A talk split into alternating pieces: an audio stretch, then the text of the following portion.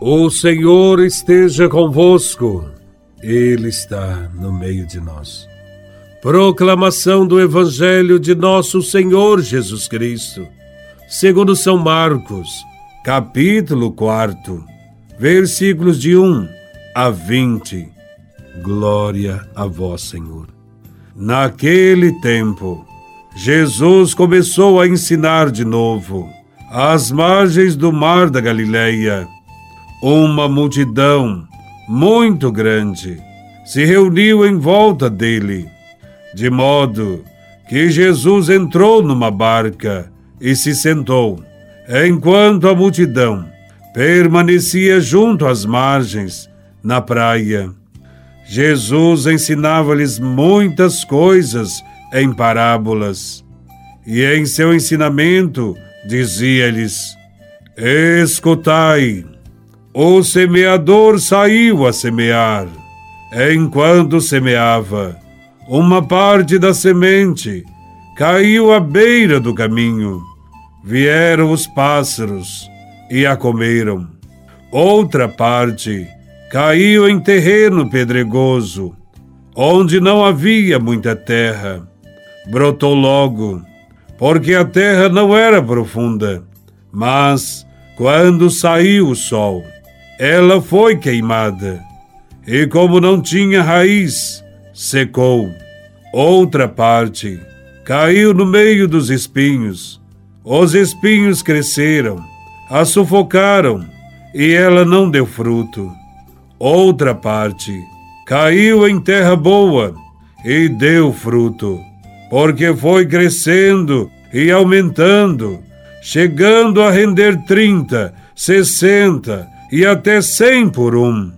E Jesus dizia: Quem tem ouvidos para ouvir, ouça. Palavra da salvação. Glória a vós, Senhor. Neste Evangelho, estamos diante de duas realidades. De um lado, o nosso coração, e do outro, o coração de Jesus.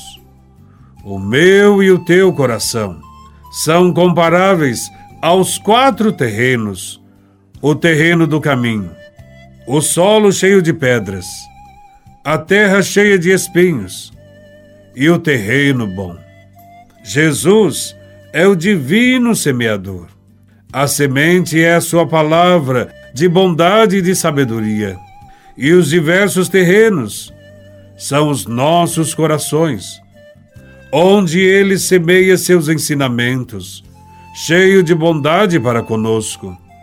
Diante desse Evangelho, cabe uma pergunta: Como seguimos Jesus? Como respondemos à sua bondade?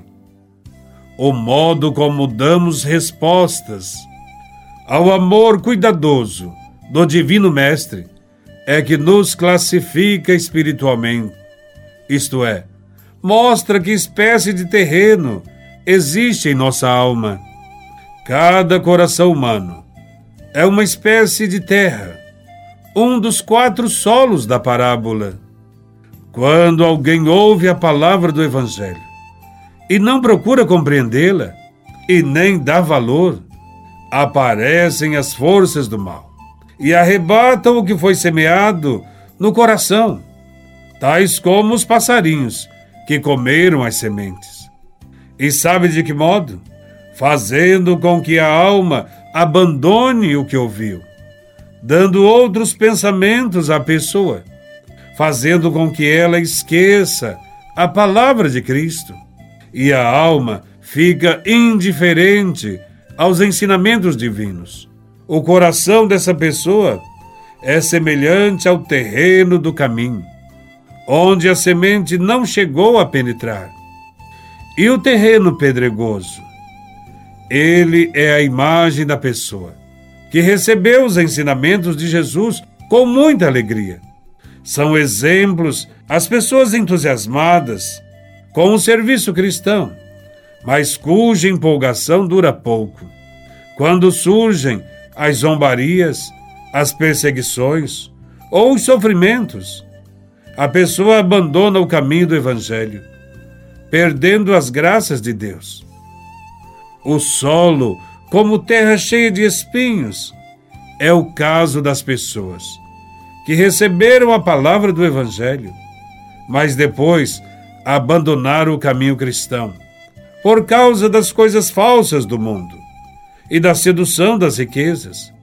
Ouviram o Evangelho, mas se interessaram mais pelos negócios, pelos lucros, pelas vaidades da vida, pelo cuidado exclusivo das coisas do mundo.